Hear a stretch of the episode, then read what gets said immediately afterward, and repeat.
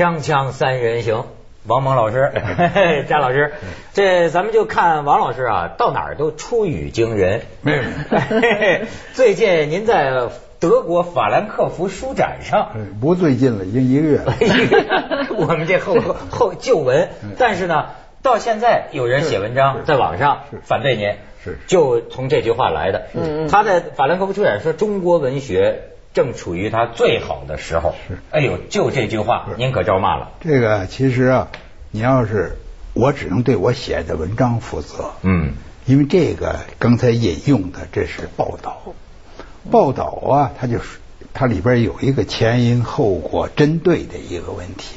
要让我说呀，文学如果说文学作品来说，没有什么最好的时候、最坏的时候可言。嗯是吧？因为你要说文学作品呢，中国的小说最好的就是《红楼梦》，那您就说啊，清朝中叶是吧，这个乾隆和雍正时期是中国小说最好的时候。那时候还没有文字狱呢。这有这么说话的吗？没有这么说话的。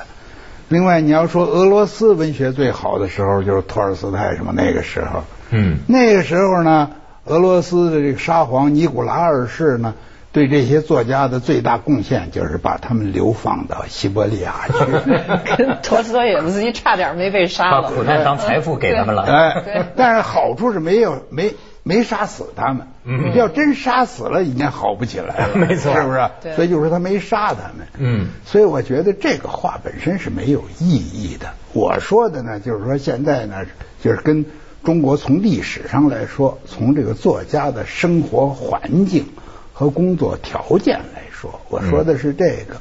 其实呢，就在那个那个谈赵本山的那篇文章，咱们在这儿也聊啊过。对您写过就那里头啊，我都说过，我说呀，就几位文艺界的领导，嗯在那儿议论，是吧？说是这个楚辞、汉赋啊、唐诗、宋词、元曲、明清小说，说到了咱们这儿该怎么办？有一位领导说。那咱们现在有小品和短 和短信，小品和短信短信，嗯哎，说各种滋味难与人说。这个领导是不是？哎，所以我说我这个，所以我觉得对那个我看到报纸上一个报道啊，嗯。然后就开始呃表示愤怒，嗯。啊，这个愤怒不是特别有价值，因为你至少你读读。我要是我写的文章，哪怕是我在这个《锵锵三人行》说的话吧，嗯。说哪句话说的不对了，你来挑一挑也还好办。嗯那他针对的情况他也不知道。网网络的特点倒是这个听见风对了听见风就是而且谁都能说，因为我看到一个最激烈的一个对您的批评，他不是一个文学评论呃家写的，是一个体育评论家写的。我也不太清楚这个人哈，但是我听听说据说还是一个名博。现在也有人认为啊，所谓网络文学算不算文学？网上的很多文章啊，这种语言风格太多了，司空见惯，甚至被大家肯定，觉得网上就得这么说话才痛快。啊甚至我就呃我还我还见到过一个名博呀，他这么一讲啊。我这个主持人倒是痛快，但是痛快我也没法像他那么说。是他就讲了一个道理，就说这个呃说话呀，他说你要说的那么样四平八稳。老实讲，你想我这凤凰卫视的主持人，我非常头大的事情就是你如何把话说的四平八稳。比如说，我要批评什么，我首先得说，当然大部分也是好的，大部分航班是好的是，但是少数航班也有问题。我我整天琢磨这个。你说这个就是英文里边也有一个这个民国呢，他就讲，他说我认为没必要这样。对大家都明白，何必非要绕这些个必要条件、充分条件？你直接批评什么你就批评什么，哪怕是过度了、极端了，但是意思很明了。我不知道您怎么看？不是这个网络呀，是一种新的现象，嗯新的载体。网络呀，实际上呢，你能更多的呀，更多的啊，不是全部，我也我也得先声明一下，你可以更多的看到一些民间舆论，嗯呃，和老百姓容易对什么事儿有反应，呃，这个这个比没有网络呀好得多。呃，文学也是一样，他有些年轻人特别喜欢这个网络。我最近看见那个那个谁呀、白夜，嗯。白夜他写过一篇文章，他他说过去这个文学吧，就一块，主流作家在文艺期刊上写写作品，呃，现在呢，他说文文学实际是三块，主流作家在文学期刊上写作品，嗯。畅销书作家把自己的作品呢呃拿给出版社去出版，呃，青少年作家在网络上写，而且被大量的青少年所阅读。嗯呃，这我不细研究他这个说法了。总而言之，现在啊，文学它不是一块，舆论也不是一块，就连那个，比如说啊，这个一些呃重大的、非常严肃的这样的一些报刊，他们的网站呢，他也把这个舆论放宽一点儿。嗯嗯呃，也这我咱就不用细细琢磨它了哎，但是是受众就知道，他也放宽一点儿。可是放宽的结果呢？我其实我二十年前，二十多年前我就说过，我说言论自由的结果肯定是言论的贬值。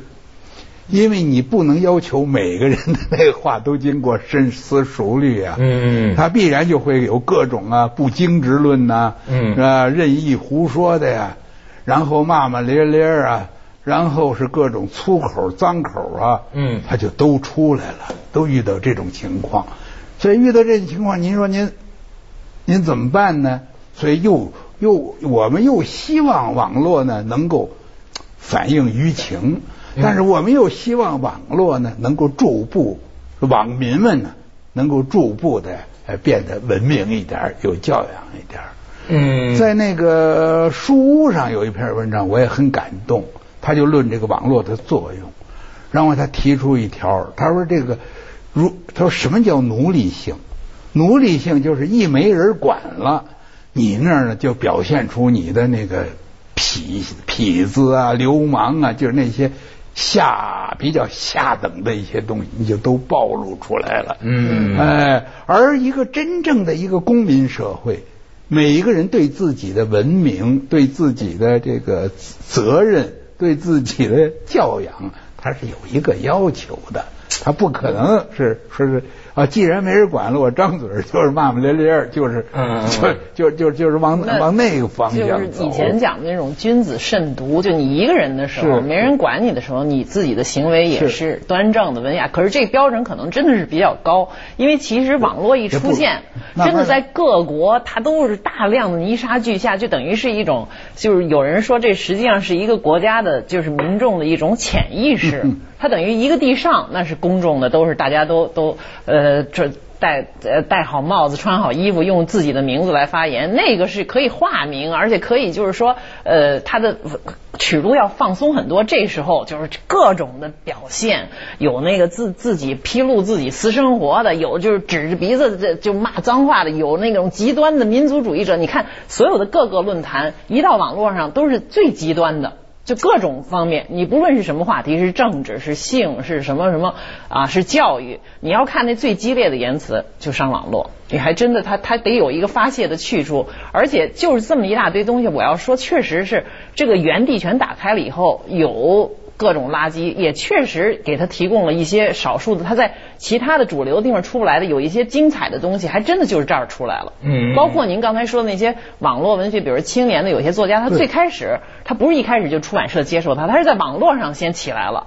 然后被很多人所追捧，然后出版家也也看见商机了，也看见他的文字的有才了，然后这样他才能到那个所谓的主流渠道去出版。它这个多功能嗯，很难。就像你说的这个泥沙俱下，我觉得啊，就你看我脑子里有很多这个呃互相矛盾的事情，都是在这个网络上讲。呃，你比如说，呃，今年就出现过很多嘛，像什么罗彩霞事件，就是那个冒名顶替上大学的。对她呀，这么一个小女孩子，对她自己通过正当的渠道是没有什么人会注意她，但是这个东西一上网，包括你那天提到什么巴东烈女邓玉娇，甚至说最近的长江边上那个捞尸的，见呃本本来见义勇为，引出长江捞尸船的这么一个事情，哗一下子。就上网，但是现在几乎形成一个模式，但是这个模式哈、也不知道该怎么看，就是马上事件放大，然后政府重视，然后问题解决。但是这个过程也伴随着很多呀真假莫辨，或者说呀这个宁可错杀三千，不可放过一个，这种这叫泥沙俱下。这个你我们其实每每个人呢都没有权利啊，光责备旁人，或者说上网的这些人，你什么自律不够了，你素质不高了，你要这么给人家扣帽子，人人家就更反感了。而且这本身就是你这给别人扣帽子的人呢，你也未必就站得住脚。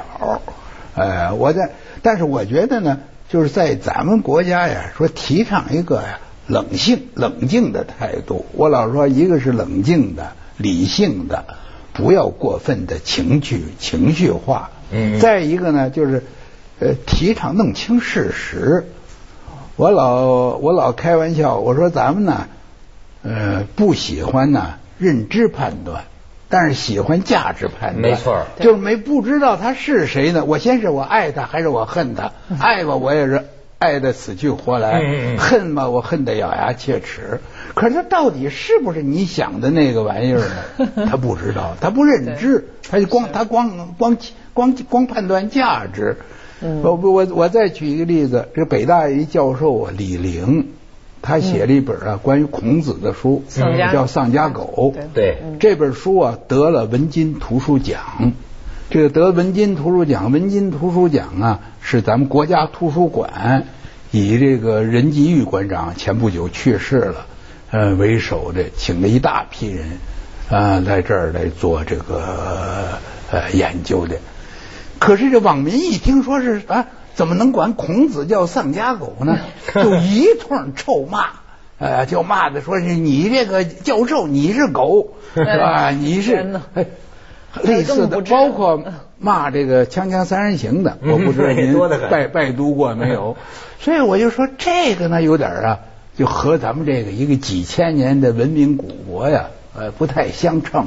呃，你什么事儿你先弄清楚了。是他他可能连《论语》都没看过，就不知道人家指孔子是丧家狗一个农夫，然后孔子自己很认可，觉得哎说的很像啊。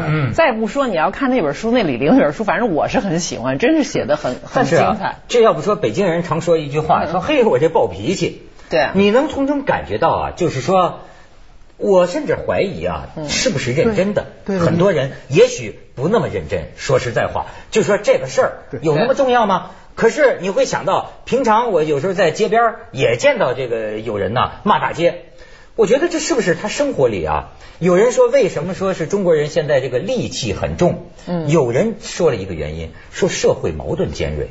那这个说的比较抽象，我不知道是不是说呀，太多的人在自己的生活里有这个被侮辱、被欺骗、被或者被被打压，呃，或者说觉得有志难伸啊，不满足，就活得很不满意，于是呢。他在网上，反正也没人查得到他，匿名。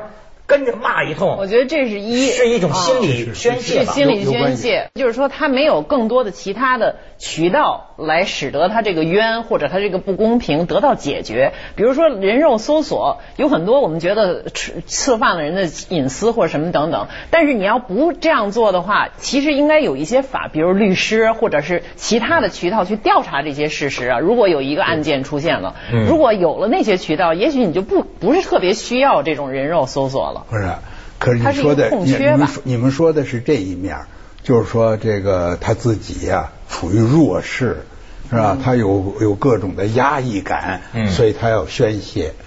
但是你们也也，我觉得有时候也有另一面，就是这种所谓多数人的暴政。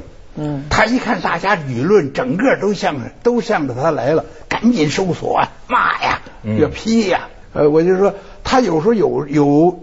他又有啊，这这个两个也不矛盾，就他自个儿本来是被压制的，但是现在忽然发现网上出来这么一个二百五，是吧？这个二百五呢犯了众怒了，嗯，人人都可以骂他，没错，哎，他就觉得自己一下子变成了他可以压迫别人的人了，他在他这个正他变成了正义舆论的化身，然后他那上纲上线，深揭猛批，为把你批倒不臭，批臭永世不得翻身。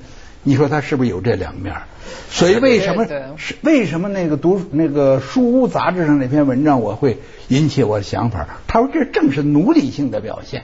奴隶性有两个特点，第一个特点，他被压迫的时候啊，他什么事儿这卑躬屈节。嗯嗯嗯。哎，第二个特点，他有机会压迫别人了，他可能过瘾了。我跟你说，没错，这个多数人的暴政啊，我觉得甚至是人性里头的一个一个东西。对对对，就是或者说是找着一个替罪羊，对，大家都可以啊，这个一把各种不。各种不快。的、不快的、抑郁的，对，这其实咱们这这两年翻译过来两本书，就是说讲这种暴民心理，一个叫乌合之众，嗯，还一个叫狂热分子，嗯，你去看看，就讲的这种从众的心理，一个东西一个人上来了，他其实把这个自己的各种跟这不搭干的事情，全都投射在这件事上来发泄，其实跟这个事情本身已经距离很远了，你知道，其实他表现的是这所有这些民呃从众人自己的小平时那些。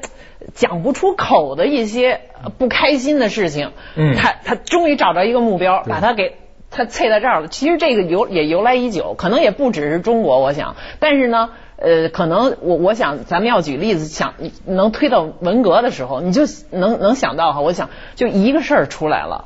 这其实他可能，比如说是一个对他不好的领导，或者是一个什么，他他他抢了我的女人了，或者怎么怎么样，他说的那事儿啊，跟这个其实没有任何关系。他最后说的全是政治问题，或者是一个什么别的大问题。这个我我有时候觉得，这个是不是某种过本来是很基本的要求？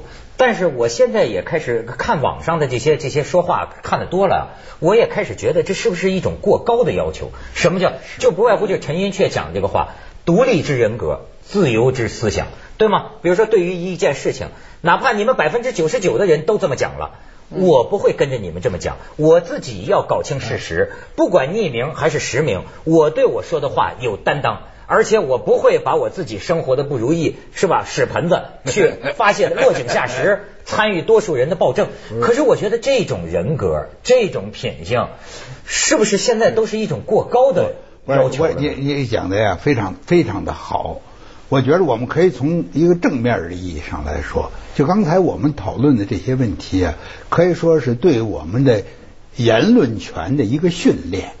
是不是啊？起码现在网上相对来说比较方便一点儿，是吧？你一般情况下呢，也你说点这个这个走板的话呀，说点极端的话呀，你只要不涉及到那些所谓最最重大、最最核心的问题吧，你在网上也能留存很长的时间。哎，越是这种情况之下呢，我们越不妨来讨论。就是我们怎么样能够使自己就是在网上的这样一个发言权，能够呢让它得到最好的运用。另一方面呢，我觉得现在已经有一点好事了。一个什么好事呢？网上你这么说的也有，那么说的有，痛骂的也有。你这事情该怎么办还怎么办？也这个 是是不是？哎，也他也有见怪不怪呀。嗯，就允许各种声音。呃，我也。我就说，我说这个，我过去我们老说百家争鸣，现在网上岂止是百家，一家争鸣，呃，千家万家一家都在那儿争鸣。嗯，你看都既然都那儿争鸣的，有这么说的，有那么说的呀，咱们也就不必少见多怪，也不必听到一个怪说法立刻就。就就就就晕菜是不是？你这个不，这而且你都晕不过来，说实话，那一浪接一浪，那热点太多，以后全分散了。对，你这个他，我对这个特别要命。这这这，可是他不是，他要看球，他对那个网站，所以这样一来，其实每个事儿也就都发散掉。他等于什么呢？等于我们这这我们能学到一样东西，就是这群体它有一种平衡。一种自然的平衡，对，多数暴政啊是不好的，哎，有不同的意见，它卡在那儿了，它平衡了，这是好的，对冲是吧？它是它是好的，是不是？言言论自由的真意啊！锵锵三人行，广告之后见。